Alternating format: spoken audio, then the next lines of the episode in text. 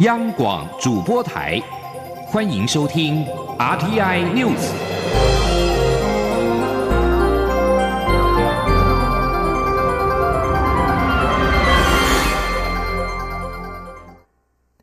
各位好，我是主播王玉伟，欢迎收听这节央广主播台提供给您的 RTI News 新闻。首先带您关注国际焦点。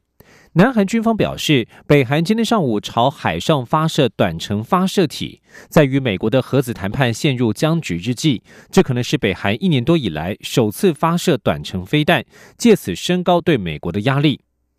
南韩合同参谋本部在声明当中指出，北韩今天上午九点零六分到九点二十七分之间，在江原道元山北方的湖岛半岛一带，朝向东北方发射了数枚短程发射体。而在稍早的声明当中，南韩合同参谋本部表示，北韩发射的是类型不明的短程飞弹。声明当中指出，这些发射体朝日本海方向飞行了七十至两百公里。日本防卫省表示，到目前为止无法确认是否飞入日本及专属经济区，但研判不会对日本的安全保障造成直接影响。而就在北韩发射的前一天，南韩外交部长康金和在三号表示，如果要解除制裁，北京北韩应该展现显著、具体而且实质的非核化行动。接下来则是中午间最新的一起国际间意外消息，根据路透社报道。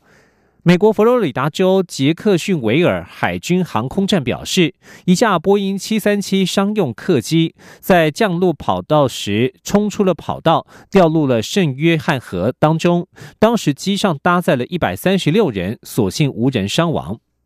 航空站表示，这架飞机从古巴关达纳摩湾海军航空站起飞，在当地时间三号晚间九点四十分左右，准备降落杰克逊维尔的时候，冲出跑道掉入河中。杰克逊维尔市长科瑞在推特上表示，飞机并没有沉入河中，机上所有人都寻获并且生还，机场工作人员正在致力于控制水面上的飞机燃料。而波音公司发言人表示，已经获知这起意外事件，正在搜集相关资讯进行了解。据将焦点转回到国内，金华暨海安十号演习在今天举行，海巡、海军以及警消多个单位投入演练。蔡英文总统致辞时表示，跨部会协同作战是关键中的关键。透过实兵验证，检视跨部会对复合式攻击的应变能力，借此提升应应紧急状况的能力。而这一次的操演模拟的是中共或恐怖组织试图夺取台北港。蔡总统致辞时表示，现代反恐思维面临很大的挑战，如恐怖攻击、核生化攻击、关键基础设施攻击，都是当代安全威胁的新模式。而今天的演习目的就是透过实兵验证，检视跨部会整合对复合式攻击的应变能力。保卫国土事前的操演必不可少。中华民国海军官方脸书在今天也分享了四月中刚完成的海强操演，以及四月底实弹射击训练的影片。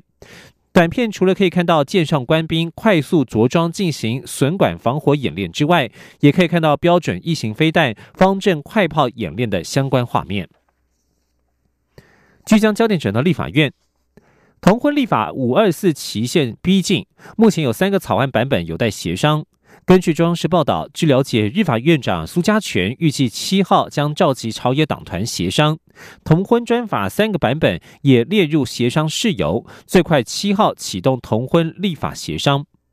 立法院已经启动同婚专法立法的首次协商，民国民党立委赖世宝。亲民党立委周陈秀霞表示，希望第三个版本，也就是民进党立委林黛华所提的司法院释字第七四八号解释暨公投第十二案施行法草案进赴二读之后，所有的版本一起协商，经表决之后，苏家全才是全案进赴二读，与相关提案并案协商。而根据了解，苏家全在七号将再度召集朝野协商，预计再次发出的朝野协商通知当中，会将同婚专法目前的三个版本纳入协商事由。同婚立法协商最快七号就可以启动院长级的朝野党团协商，而这项协商通知预计在六号发出。关注文教消息。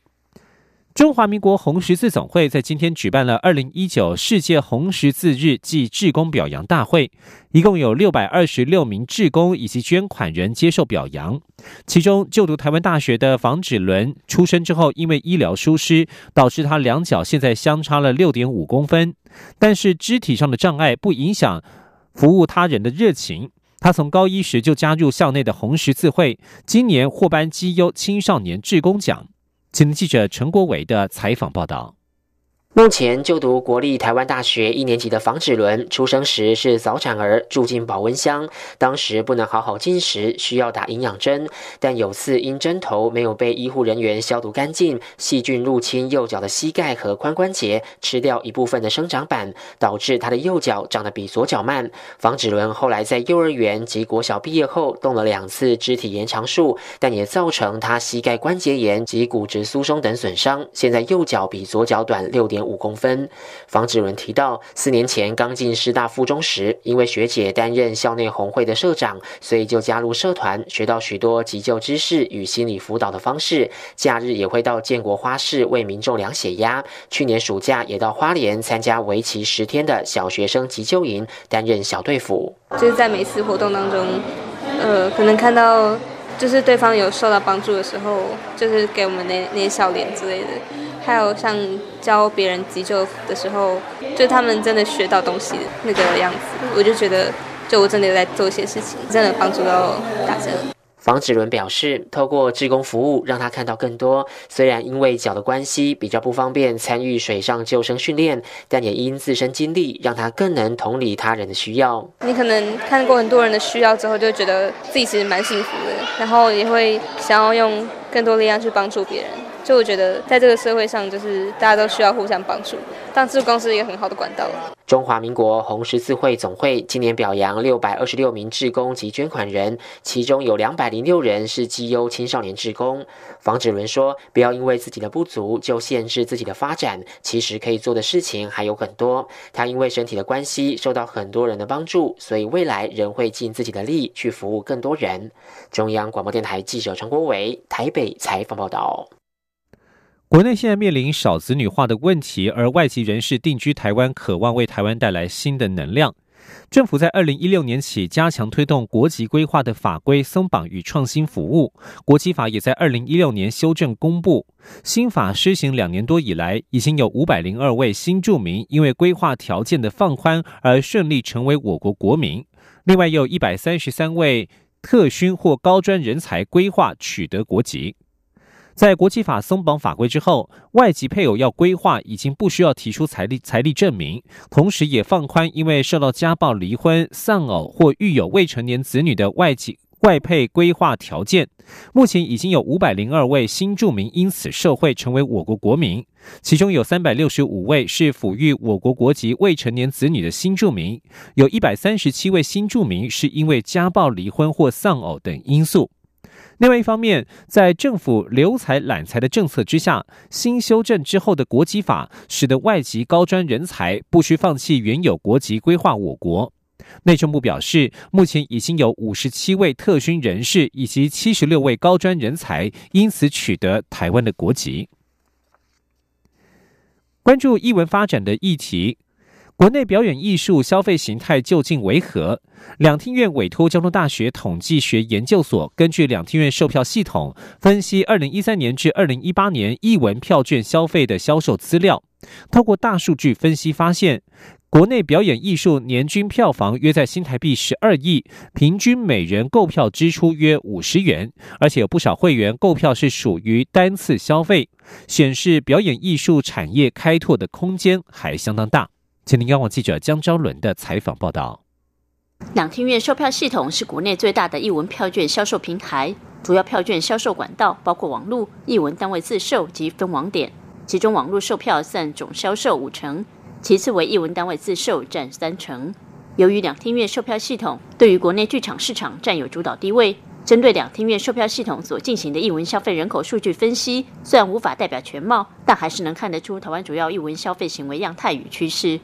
根据交大统计学研究所助理教授高竹兰就两厅院售票系统所做的表演数据分析发现，近六年来，表演艺术年均场次有六千五百六十场，其中戏剧占五成，年均售票数一百八十六万张。音乐节目总售票数从二零一六年起高于戏剧节目总售票数。表演艺术的年平均票房约十二亿左右，二零一五年与二零一六年一度掉到十一亿。若除以台湾两千三百万人口，每人一文消费支出约在五十元左右，且单次消费会员数约占百分之六十五。更有高达百分之八十四的会员只买单一种类型节目，显示表演艺术消费人口仍有很大的开发空间。高竹兰说：“我们是有看到说，就是其实单次性消费的这个那个会员非常非常多。那也这也包括就是说，呃，很多会员可能就是他不只是一年只买一次，他可能这六年来就只买一次。那如如同我刚刚说的，就是你十二亿除以就是两千多万人，其实就是每人五十块。”那意思就是说，我们其实看到的事情是在这个产业里面，我们的我们其实还有非常非常大的一个开发空间。进一步分析消费族群，男女比例约三比七，三十岁到四十岁之间的都会女性是消费主力，居住地区则高度集中在六都、双北地区，会员占全体购票会员五成，其次是台中的百分之十，高雄的百分之八，桃园百分之七，台南百分之五。若统计实际售票张数，二零一八年现代戏剧类票房第一名是绿光剧团音乐剧《再会吧北投》。去年传统戏曲最卖座节目《为民花园的侠猫》，音乐类票房冠军是梦莲花基金会的《绽放赞颂音乐会》。舞蹈类节目票房冠军则是云门舞集四十五周年林怀民舞作精选。针对这样的数据分析结果，两厅院艺术总监刘怡如指出。客观数据可提供他们未来针对不同族群有更多元的行销方式，但数据的背后，他们更要思考面对下一代观众，艺术场馆应该要提出什么样的节目给观众，才能紧紧抓住粘着度较高的蛋黄区黄金会员，或是仍在观望的蛋白区潜在观众。刘一如认为，两厅院在节目策划上必须与社会有更多连结，而不只是呈现节目作品而已，如此才更能彰显两厅院品牌存在的价值。中国面台记者张超伦台北采访报道。继续带您关注国际形势。美国国防部助理部长薛瑞福三号表示，中国对台湾的威胁日增。过去的历史清楚显示，当台湾受到威胁时，美国的反应是采取适当方式协助支援台湾，未来也将是如此。美国希望台湾不受任何恫吓。美国之音中文网报道，主管印太安全事务的薛瑞福。中在中国军力报告记者会上做上述表示，薛瑞福指出，美国的法律明白规定，任何对台湾的威胁，包括经济威胁以及封锁等等，都将被美国视为严重关切。美国总统将与国会资商做出适当反应。另外，薛瑞福在三号也批评中国把超过一百万穆斯林少数民族关在集中营。这是目截至目前为止，美国对于北京当局大规模关押维吾尔穆斯林以及其他穆斯林团体所发出最强烈的指控，可能使得美国与中国紧张关系升温。美国国防部三号表示，国务院已经批准对巴林、阿拉伯联合大公国的三项军售案，总额近六十亿美元。国务院已经通知国会这项决定。对抗伊朗在波斯湾地区的影响力，美国依赖这个地区盟国的合作，其中包括沙地阿拉伯。在今年四月，美国政府也同意出售价值一百五十亿美元的终端高空防卫系统给沙地阿拉伯。而根据国务院在三号给国会的通知，巴林可能购买了不同的爱国者飞弹系统以及相关的支援和设备，估计总额二十四亿八千万美元。而在另外一项军售项目当中，巴林也将获得支援七十批次的 F 十六战机与 F 十六 V 型战机机队所需的各种武器，金额估计为七点五亿美元。而在国务院给国会的第三份通知当中，阿拉伯联合大公国的军购金额为二十七亿三千万美元，将取得爱国者飞弹和相关设备。日皇德仁在一号就位，日本皇宫在今天上午举办了。接受民众朝贺的活动，这是德仁即位之后首度与人民会面，并且发表谈话。距离上一次皇宫举办民众朝贺日皇即位的活动，时隔近二十九年。